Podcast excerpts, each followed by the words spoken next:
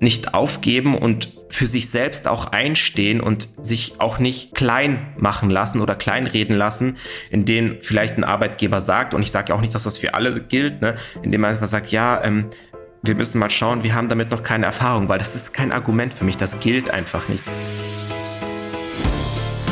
Wir alle haben unsere Träume, Wünsche, Ängste und Herausforderungen im Leben. Doch bei weitem nicht die gleichen. Was beschäftigt Menschen, die andere Erfahrungen gemacht haben als ich? Was macht sie aus? Wofür kämpfen sie? Und was können wir von ihnen lernen? Willkommen zurück bei All Inclusive, dem Podcast der Aktion Mensch. Ich bin Ninja Lagrande und ich nehme euch mit in ein Special unseres Podcasts über Inklusion, Vielfalt und Chancengleichheit. Nach den ersten zwei Staffeln widmen wir uns in den drei besonderen Episoden dem großen Thema Behinderung und Arbeitsmarkt. In dieser ersten Folge spreche ich mit drei Menschen, die mir von ihrer Jobsuche und ihren Wünschen für die berufliche Zukunft erzählen. Ich frage mich, was muss sich tun, damit Menschen mit Behinderungen es auf dem Weg in den realen Arbeitsmarkt leichter haben? Und ist die Selbstständigkeit eine gute Alternative? Das meint nämlich Amrei Feuerstack. Amrei ist die Gründerin von Feuerstack Events und Founded, einem Projekt in Nordrhein-Westfalen, in dem Menschen mit Behinderung andere behinderte Menschen in Sachen Gründung beraten. Peer Counseling nennt man das. Aber am besten erklärt sie es selbst. Menschen mit Behinderung in NRW kommen zu uns und werden dann begleitet, gecoacht, äh, beraten und äh, im Idealfall geht es dann in eine berufliche Selbstständigkeit. Das ist jetzt so ein Angebot, was in NRW bis dato nicht gab. Das bedeutet also Menschen, die mit Behinderung schon mehrere Jahre erfolgreich selbstständig sind, die coachen, motivieren, inspirieren dann die äh, Kundinnen, die zu uns kommen. Und äh, das ganze Konzept funktioniert jetzt auch schon seit diesen eineinhalb Jahren sehr gut. Dabei wurde Amrei in ihrem Umfeld erst strikt davon abgeraten, sich selbstständig zu machen. Ich bin seit meinem 18. Lebensjahr, äh, habe ich eine schizoaffektive Störung. Und ähm, ich bin mit einer Gesichtslähmung auch geboren, mit einer einseitigen. Und äh, ja, dadurch ja, hatte ich in meinem Leben natürlich hier und da auch Ausfallzeiten und Schwierigkeiten mit dem Studium zum Beispiel oder mit dem allgemeinen Arbeitsmarkt auch. Ne? Und das hat einfach dazu geführt, dass mein Umfeld, also wirklich alle in meinem Umfeld haben gesagt, ach, das ist doch viel zu riskant, was, wenn du krank wirst. Und äh, das war grundsätzlich äh, für alle unvorstellbar, dass ich mich in eine Selbstständigkeit äh, wage. Und das hat mich natürlich erstmal demotiviert, weswegen Founded auch ein Herzensprojekt ist, weil ich mir damals genau das gewünscht hätte, dass jemand mich motiviert und inspiriert. Ne? Und ja, das war leider damals dann nicht so. Da habe ich mich dann durchgeboxt. Und äh, ja, zum Glück äh, hatte ich dann Erfolg. Und äh, ja, das war auf jeden Fall eine sehr positive Erfahrung oder ist eine positive Erfahrung, diese Selbstständigkeit. Ne? Positive Erfahrungen sind für viele Menschen mit Behinderung auf Jobsuche eher eine Seltenheit. Schon die Ausbildung oder der Weg durchs Studium kann sehr schwer sein. Aber selbst mit einem sehr guten Abschluss stoßen Menschen mit Behinderung immer noch auf Barrieren bei unterschiedlichsten ArbeitgeberInnen. Darüber habe ich mit Nikolaus Rizidis gesprochen. Nico ist blind und hat einen Assistenzhund. Er wohnt in Marburg und dort hat er auch ein Studium abgeschlossen. Du hast Erziehungs- und Bildungswissenschaften studiert und ich weiß selbst, dass die Arbeitssuche nach einem geisteswissenschaftlichen Studium nicht ganz einfach ist. Wie war das bei dir? Als ich mein Studium abgeschlossen habe, habe ich mich quasi sofort auf die Arbeitssuche begeben, habe also drei Bewerbungen rausgeschickt und war super motiviert. Und dann kam relativ schnell auch schon eben eine Einladung zu einem Vorstellungsgespräch und das ging so ein bisschen in die Hose. Warum? Was ist da passiert? Also zum einen war ich super aufgeregt. Ich kam rein und dann habe ich mich hingesetzt, ganz normal. Ne? Man wird ja aufgerufen und dann haben sich eben sieben Leute vorgestellt. Eben kurz gesagt, welche Position die innehaben, äh, da wo ich mich beworben habe. Und dann sollte ich halt einfach mal auf diese ganz allgemeinen Fragen, die es halt so beim Vorstellungsgespräch gibt, antworten. Das habe ich dann versucht auch zu machen. Und dann kam das Thema eben der Sehbeeinträchtigung auf den Tisch, weil ich das in meiner Bewerbung immer ganz offen erwähnt habe. Äh, dass ich halt eben eine Sehbeeinträchtigung habe und auch in, in meinem Alltag von meinem Blindenführend begleitet werde. Ja. Und ähm, dann habe ich das ja gesagt und dann wurde auch gleich äh, darauf hingewiesen, ja, wie das denn jetzt mit dem Hund ist, wurde ich gefragt. Dann habe ich ein, ganz normal eigentlich nur gesagt, ja, das ist ja ein Blindenführhund, das heißt, er fällt jetzt unter die Diensthund- oder Assistenzhund-Kategorie und da gibt es eigentlich keine Einschränkungen. Und dann haben die gesagt, ja, dass es bei denen halt ein bisschen schwierig ist, weil die auch schon echt enge Büros haben und ähm, ob ich den denn dann immer mitnehmen würde, weil es kann auch mal gut sein, dass ich in den Außendienst muss. Und dann habe ich gesagt, ja, ähm, für mich ist das eigentlich kein Problem. Natürlich muss man dann vorher abklären, äh, hat der Klient vielleicht oder äh, der Kunde Angst ähm, vor Hunden oder eine Allergie, aber ich habe da eigentlich nie ein Problem gesehen. Das, das Problem wurde eigentlich eher von, den, von der Stelle eben gesehen. Ja, und dann hast du die Stelle nicht bekommen. Genau, und dann habe ich die Stelle nicht bekommen. Und wie ist deine Erfahrung? Hat sich dieses Thema mit dem Hund dann auch wiederholt in den anderen Vorstellungsgesprächen? Ja, also ich hatte ja 23 Vorstellungsgespräche wow. in eineinhalb Jahren und der Hund war eigentlich ein Dauerthema. Äh, es gab Stellen, wo ich mich beworben habe, die schon ein bisschen offener waren, aber zeitgleich immer gesagt haben, ja, also bei uns sind Hunde eigentlich nicht erlaubt. Dann habe ich immer klargestellt, dass das eigentlich keine Rolle spielen sollte, weil das eben halt ein Diensthund ist und dafür andere Regeln gelten. 2021 hat der Bundestag im Rahmen des Teilhabestärkungsgesetzes auch gesetzliche Regelungen zu Assistenzhunden in Deutschland beschlossen. Im Gesetz ist das sehr kompliziert formuliert, aber kurz, Menschen mit Assistenzhunden darf in allen öffentlichen Einrichtungen und Geschäften der Zutritt mit Hund nicht verwehrt werden. Im Büro hat der Arbeitnehmer grundsätzlich keinen juristischen Anspruch darauf, einen Hund mitzubringen, aber der Arbeitgeber muss Rücksicht auf Menschen mit Behinderung nehmen. Und hier gilt der Assistenzhund als unentbehrliches Hilfsmittel. Ein absolutes Recht, seinen Hund mitbringen zu dürfen, hätte Nico trotzdem nicht. Und das, finde ich deutlich gesagt, geht gar nicht. Da muss wirklich nachgebessert werden. Ich hatte mich bei einer Stelle mal beworben und das fand ich so, so traurig irgendwie. Ich habe mich viermal beworben, wurde viermal abgelehnt und ich habe immer gar nicht verstanden, warum. Also ich habe mich bei der Institution auf vier verschiedene Stellen beworben. Ja. Und dann war es halt eben so, dass ich abgelehnt wurde, obwohl ich laut der Jobausschreibung äh, qualifiziert genug gewesen wäre. Und dann hat der Schwerbehindertenbeauftragte vom Kreisjobcenter mal nachgehakt die offizielle Aussage war natürlich, dass sie jemanden gefunden haben, der besser geeignet ist. Und dann hat er mir im Vertrauen gesagt, dass die inoffizielle Aussage ist, ähm, man hätte mich zwar super gerne eingestellt, aber man hätte in der Institution einen Kollegen oder eine Kollegin, die ganz panische Angst vor Hunden hätte. Und ähm, man hat sich dann dagegen entschieden, mich einzustellen, weil sonst hätte man die Person ja irgendwie entlassen müssen oder sie hätte ja die Stelle wechseln müssen. Und ähm, das habe ich einfach nicht verstanden. Ich nehme das ernst, wenn jemand Angst vor Hunden hat. Ja, ich rufe meinen Hund auch immer ab, wenn jemand sagt, Entschuldigung, können Sie den Hund ranrufen, weil ich Angst habe. Dann tue ich das. Ich nehme das auch ernst. Aber ich habe dieses Argument, war für mich eigentlich kein ähm, tragendes Argument, weil man hätte eine Zusammenführung organisieren können, sagen können, ja, das ist mein Blindenführend der Orlando, Herr Meier, das ist äh, ne, Orlando, das ist Herr Meier so, ja. ne? man hätte eine Annäherung irgendwie machen können oder man hätte mich auch nicht mit dieser Person ins selbe Büro setzen müssen. Also ich fand das halt merkwürdig, ne? So. Ja, absolut. Ich finde das auch merkwürdig. Vor allen Dingen ist ja auch äh, ein Assistenzhund ganz anders ausgebildet als jetzt ein normaler Hund, den man so zu Hause hat im Zweifel. Ja, und ich fand da einfach die Aussage, naja, sonst müsste man die Person ja entweder versetzen oder ja. entlassen, fand ich halt irgendwie, also wirklich sehr merkwürdig, weil das macht doch keiner. Also ja, absolut richtig. Was machst du denn jetzt beruflich? Ich habe zwei Arbeitsstellen. Einmal arbeite ich ähm, in einer Beratungsstelle, also nennt, die nennt sich EUTB, ergänzende unabhängige Teilhabeberatung. Ja. Dort äh, berate ich Menschen mit äh, Behinderung oder Menschen, die von einer Behinderung bedroht sind oder halt eben deren Angehörige. Da bin ich mit zwölf Stunden angestellt und ähm, meine Hauptarbeitsstelle ist ähm, ein inklusives Café, in dem ich arbeite. Also das heißt, ich arbeite dort mit Menschen, die psychisch erkrankt sind. Und ähm, das muss man sich so vorstellen, das ist ein ganz normales Café. Und in diesem Café begleite ich die psychisch erkrankten Menschen in ihrem Alltag, betreue sie, versuche mit denen zusammen die Aufgaben zu strukturieren und halt eben auch zwischendurch mal äh, ins Gespräch zu gehen, wenn während der Arbeitszeit mal eine Krise aufkommen sollte.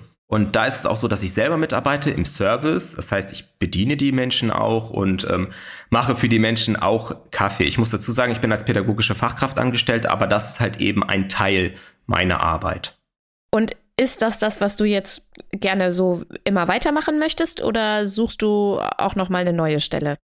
Aktuell bin ich super zufrieden und ich kann mir vorstellen, dass ich das auf jeden Fall die nächsten Jahre mache. Wie es dann in der Zukunft aussieht, weiß ich nicht, aber ich finde es auch schön, zwei Arbeitsstellen zu haben, auch wenn das manchmal bedeutet, dass ich einen großen Spagat machen mhm. muss, um beide Arbeitsstellen zu wuppen. Zeitgleich bin ich aber so glücklich darüber, weil ich bei beiden Arbeitsstellen ein wirklich tolles Team um mich habe. Ich habe wirklich tolle Vorgesetzte um mich, die einfach ein offenes Ohr haben, die auch zuhören und auch die vielleicht die Ängste der Mitarbeiter, in diesem Fall ja mich, halt auch eben wahrnehmen.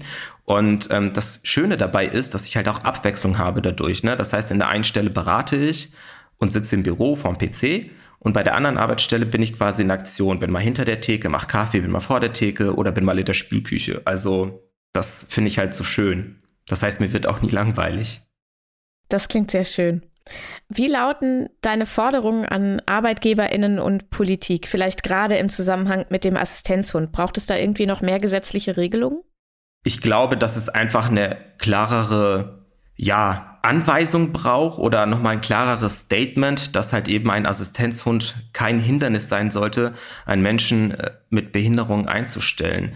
Ich finde das immer so ein bisschen schwierig, weil natürlich glaube ich, dass die Politik schon einiges versucht, aber den Fokus halt eben teilweise auf falsche Dinge setzt. Also ich formuliere es mal anders. Ich habe den Assistenzhund, natürlich muss ich den mitnehmen. In meinen jetzigen Arbeitsstellen ist das kein Problem. Aber ich sehe das, also ich aus meiner Warte sehe da gar kein Problem, weil so ein Hund ist ja so super ausgebildet. Ne? Also ich meine, deswegen gehen die Ausbildungen ja auch eine Zeit. Ja. Und meine Forderung wäre einfach, sich zu trauen, es auch einfach mal auszuprobieren. Und dann kann man immer noch schauen, wenn es nicht gut laufen sollte. Ne? Aber einfach mal den Versuch zu starten und einfach dahingehend offen genug zu sein, diesen Menschen auch eine Chance zu geben. Weil irgendwie habe ich das Gefühl, ne, jeder beschwert sich, äh, dass äh, mehr für Menschen mit Beeinträchtigung getan werden muss. Und das wird dann auch oft von der Politik so kommuniziert, aber effektiv, meiner Ansicht nach, passiert noch zu wenig auf politischer Ebene. Und das ist ja quasi so eine strukturelle Ausgrenzung. Ja, richtig. Was rätst du anderen Menschen mit Behinderungen, die auf Jobsuche sind? Mein Rat ist, durch meine eigenen Erfahrungen, die ich gemacht habe, einfach dran zu bleiben. Es ist manchmal sehr frustrierend und man hat auch mal Momente, so was persönlich bei mir, wo ich wirklich so Tiefs hatte, wo ich dachte, ich kann jetzt einfach nicht mehr. Dann war ich irgendwann beim 13. Vorstellungsgespräch und kam da raus und es lief super, wirklich super. Und da dachte ich mir so, habe mich ins Auto gesetzt und habe gedacht, ja, die nehmen dich sowieso nicht, auch wenn es gut war. Und so mhm. war es tatsächlich dann auch. Also man entwickelt auch irgendwo ein Gefühl dafür und einfach trauen, dran zu bleiben, nicht aufgeben und für sich selbst auch einstehen und sich auch nicht klein machen lassen oder kleinreden lassen, in denen vielleicht ein Arbeitgeber sagt, und ich sage ja auch nicht, dass das für alle gilt, ne, indem man einfach sagt, ja, ähm, wir müssen mal schauen, wir haben damit noch keine Erfahrung, weil das ist kein Argument für mich, das gilt einfach nicht, das ist nichts Greifbares. Erfahrung kann man sammeln. Was für ein guter Schlusssatz von Nico in unserem Gespräch. Erfahrung kann man sammeln. Das haben offensichtlich noch nicht viele Arbeitgeberinnen verinnerlicht. Die meisten zahlen lieber die sogenannte Ausgleichsabgabe, um sich von der gesetzlichen Verpflichtung, einen bestimmten Prozentsatz von Menschen mit Behinderungen zu beschäftigen, freizukaufen.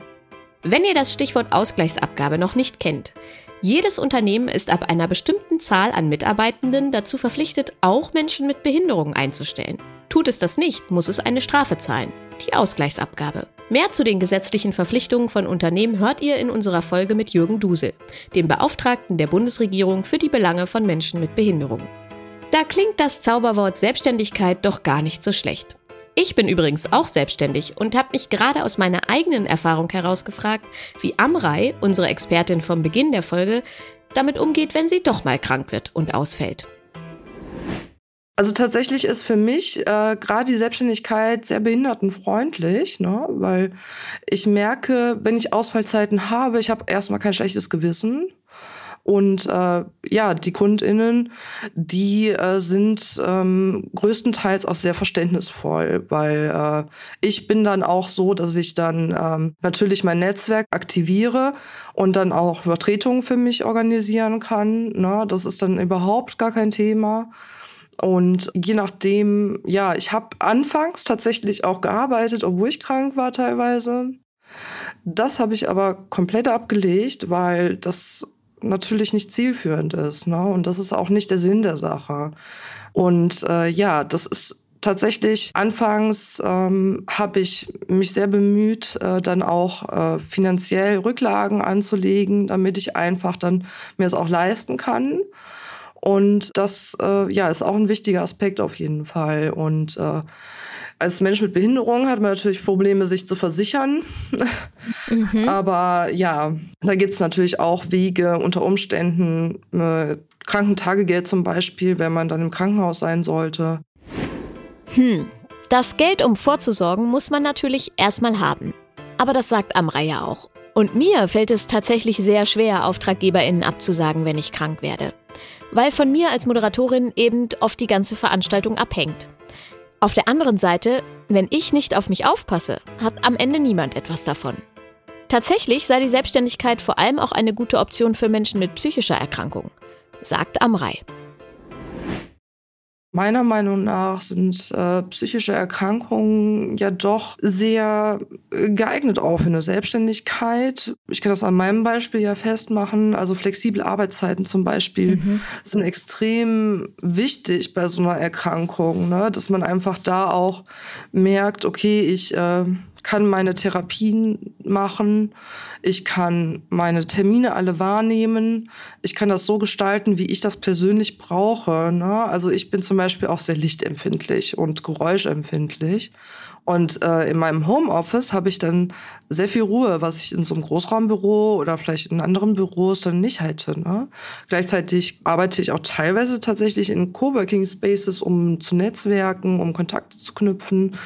Aber das ähm, kann ich dann auch frei gestalten. Und ich finde, gerade bei psychischen Erkrankungen spielt auch das Selbstbewusstsein immer eine große Rolle. Und in der Selbstständigkeit, wenn man da dann Erfolg hat oder wenn man da ja Erfolgserlebnisse hat, dann ist es einfach total fördernd auch, die Erkrankung so ein bisschen, dass die nicht immer in den Vordergrund steht, weil man selber eben das alles bestimmen kann und planen kann, strukturieren kann, wie es eben wichtig ist.